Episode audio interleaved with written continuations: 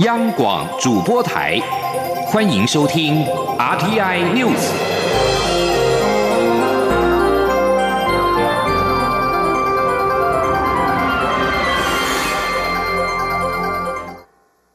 各位好，我是主播王玉伟，欢迎收听这节央广主播台提供给您的 RTI News。新闻首先带您关注：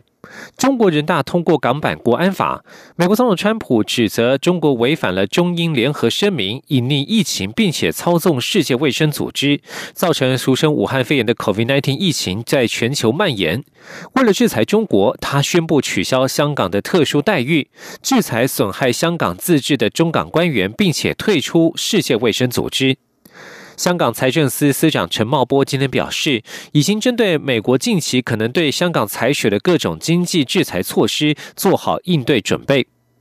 川普表示，武汉肺炎大流行显示美国经济独立、重新分配关键供应链以及保护美国科技进步至关重要。多年来，中国政府透过非法间谍活动窃取美方产业机密。为了确保美国重要的大学研究安全，他将禁止部分中国人民入境，因为他们可能有潜在的国安风险。谈到北京强推香港版国安法，川普谴责此举伤害了香港长久以来引以为傲的地位，美方将采取措施给予取消给予香港的特殊待遇政策豁免。包括引渡条约以及高科技出口管制，同时也将修改对香港的旅行建议，采取行动取消香港的独立关税与旅游地区优惠待遇。此外，川普也宣布将制裁直接或间接参与损害香港自治的中国与香港官员。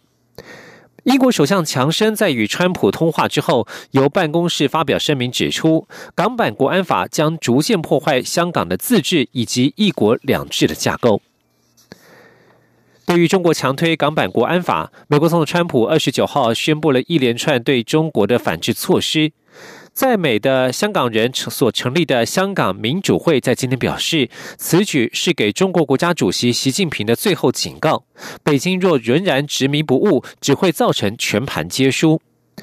在美香港人在去年九月成立的香港民主会执行总监朱慕明在二十九号发出声明，对于川普宣布的措施表示欢迎，并赞同川普所指任何涉入压迫香港自由与自治的人士都必须面临制裁的说法。朱慕明表示，这是川普向习近平发出严厉的最后警告，习近平还有时间重新考虑，但是时间不多了。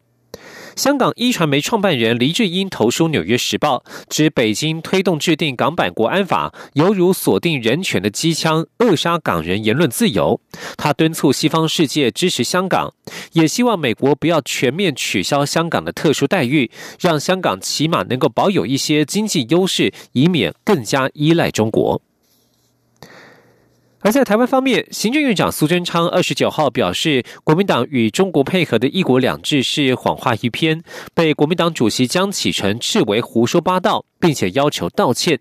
苏贞昌今天重申一国两制不可信，他并且再度呼吁国民党与台湾主流民意站在一起。前天记者欧阳梦平的采访报道。行政院长苏贞昌二十九号曾表示，港版国安法可以看出国民党与中国配合的一国两制根本是谎话一篇。国民党主席江启臣回批胡说八道，国民党也发新闻稿强调一向反对一国两制，并要求苏贞昌立即道歉。苏贞昌三十号上午到屏东视察东港盐埔渔港时受访，他再批国民党对于中国一再主张的九二共识、一国两制等立场讲话，都与台湾的主流民意不搭在一起。他说：“现在中国违背对香港人五十年不变的承诺，同时用中国自己做出来的港版国安法，大家已经看出来，所谓一国两制等等都是谎话，都不可信。所谓邓小平的承诺五十年不变，也都已经破功。”所以希望中国国民党能够跟主流的民意站在一起。苏贞昌说，他希望国民党能和台湾站在一起，就如同立法院二十九号通过的共同声明一致谴责，让朝野一起团结对抗中国所谓“一国两制”以及中国对台湾的各种压迫与不利。中央广播电台记者欧阳梦平采访报道。继续关注国内政坛焦点。高雄市六月六号将办理罢韩案投票，这场台湾地方自治史上头一次要罢免直辖市长的公民运动，受到全台关注。依据选罢法第实施办法第八十六条规定，高雄市选委会规划今天进行了公办电视罢免说明会。不过，被罢免人高雄市长韩国瑜并未出席。提案领衔人陈冠荣在说明会上指出，根据各方情资，他们猜测韩国瑜后续还有三个反民主的手段，包括喊出只做一任、下跪道歉，以及在投票前夕假辞职拉低投票率。只要罢免案没过，就可以正式留任。他呼吁韩国瑜公开说明，会不会用假辞职让大家错失自己的投票权。吉林央广记者谢嘉欣的采访报道。高雄市长韩国瑜罢免案将于六月六号登场，中选会五月三十号举办电视说明会。被罢免人高雄市长韩国瑜因前往紫关区看灾，并未出席，仅剩罢韩提案领衔人陈冠荣唱独角戏。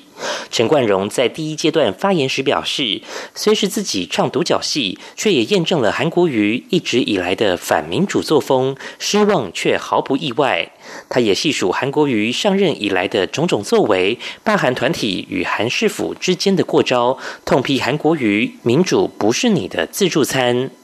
陈冠荣指出，根据各方情资，他们猜测韩后续还有三个反民主手段，包括对外表示只做一任，下届不再选，希望市民再给他一次机会，以及下跪道歉，最后则是假辞职，透过在投票前夕口头请辞来拉低投票率，呼吁韩国瑜应就此事公开回应。陈冠荣说：“舆论不停的猜测，说韩市长将在六月五号口头请辞。”让大家误以为不用去投票了，拉低投票率。只要罢免没过，他就可以说他没有正式请辞，没有白纸黑字的公文书，而可以正式的留任。在第二轮发言中，陈冠荣也提到，中国人大会议已通过港版国安法。他说：“大家一定都在想，究竟能为香港做些什么？答案很明显，就是光复高雄，勇敢投票。香港人必须冒着被警察殴打、被来路不明的黑道攻击，甚至从此不见踪影、失去性命的危险，才能争取光复香港的诉求。但高雄人只要投下罢免票，就能为这座城市迎来不一样的未来。”来，陈冠荣强调，光复高雄就是在告诉香港手足，高雄人走在前面，总有一天光复高雄时代革命一定会成功，请香港人赶快追上来。他还说，罢免行动可以是送给香港及世界各地争取民主的人们的一份礼物。最后，陈冠荣再度呼吁高雄市民要勇敢投票，把高雄还给高雄人。中央广播电台记者谢嘉欣报道。高雄市长韩国瑜今天上午缺席了公办电视罢免说明会，到高雄紫关区勘察，因为连日豪雨造成严重农损的清江菜园。韩国瑜表示，高雄市政府会尽速启动对农损的补助，并强调市府一定会和农渔民站在一起。韩国瑜在离去时被问到是否因为拼农业而不出席说明会，韩国瑜则回应表示，他还要继续去看灾。今天记者欧阳梦平的采访报道。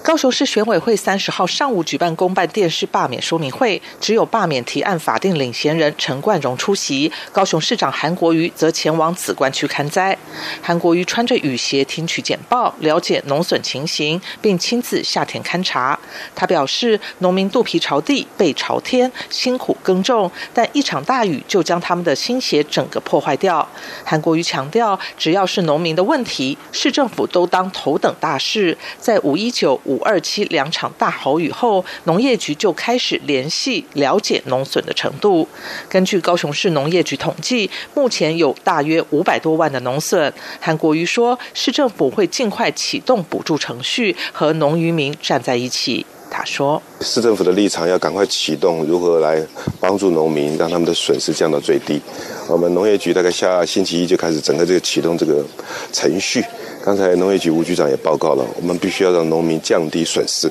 我觉得政府能够帮农民朋友能够多做，就要尽量来多做，让农民朋友能够尽尽量能够有个安居乐业的机会。市政府这边一定会跟农渔民站在一起。韩国瑜在上车离去前被问到是否因为拼农业，所以不去公办罢免说明会，韩国瑜只回说：“我还要继续去看。”高雄市新闻局则表示：“高雄市府做实事不空谈，对抗雨水不对抗口水。”中央广播电台记者欧阳梦平采访报道。接需要关注的是对于防疫措施的松绑。关岛总督葛瑞楼表示，受到俗称武汉肺炎的 COVID-19 影响，旅游业受到严重冲击。关岛将从七月一号起有条件松绑对台湾、韩国与日本旅客的入境限制。关岛总督葛瑞罗二十七号在推特发文表示，观光业占关岛经济百分之六十，有三分之一的民营企业工作与旅游业有关。他又表示，将有条件放宽对韩国、日本以及台湾入境关岛的限制，从七月一号起生效。而在国内方面，中央流行疫情指挥中心预告，六月七号起，民众参与各项活动将不再有人数限制。故宫北院一楼大厅近日也重新改装完成，结合科技与人文，打造长十二公尺的文物互动导览墙，希望吸引民众入场亲近故宫珍宝文物。不过，故宫院长吴密察强调，同一时间院内的容留人数还是会有所控制，谨慎为上。前林央广记者郑祥云、张昭伦的采访报道。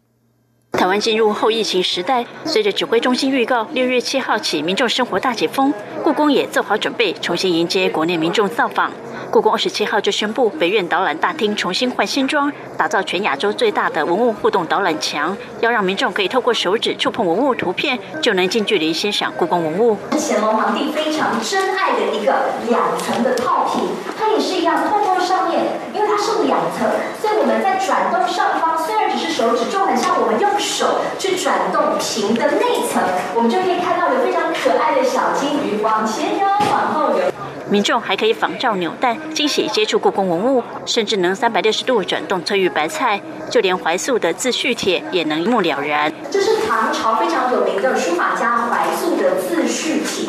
非常的美丽的草书。但是对不起，我才疏学浅，我看不懂草书，没有关系，我们透过食指放在这个草书上面，一个哎，横千万字，那以及这是什么呢？代中底下就会出现正楷字，大家就可以一目了然了解我们这古代的书法家在写什么。另外，导览大厅也增设南北院区轮播墙、清明上河图名品灯箱，空间设计也考量身障不便的朋友，提供友善观赏空间。故宫院长吴密察说：“故宫既然有这边好东西，然后如何用新时代的这些技术，啊？”啊，然后台湾的正好的又有这么好的呃科技技术的话，那就应该相乘的让它有呃这一个新时代的呃生命。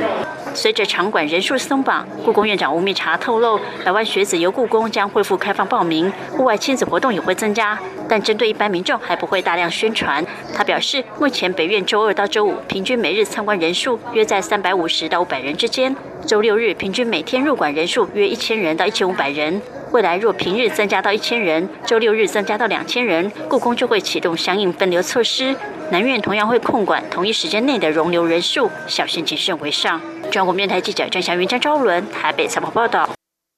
关心国际消息，美国明尼苏达州明尼阿波利斯市的一名远警在二十九号遭指控谋杀罪。不久之前，这名远警遭人拍下压制一名非裔男子导致他死亡的过程。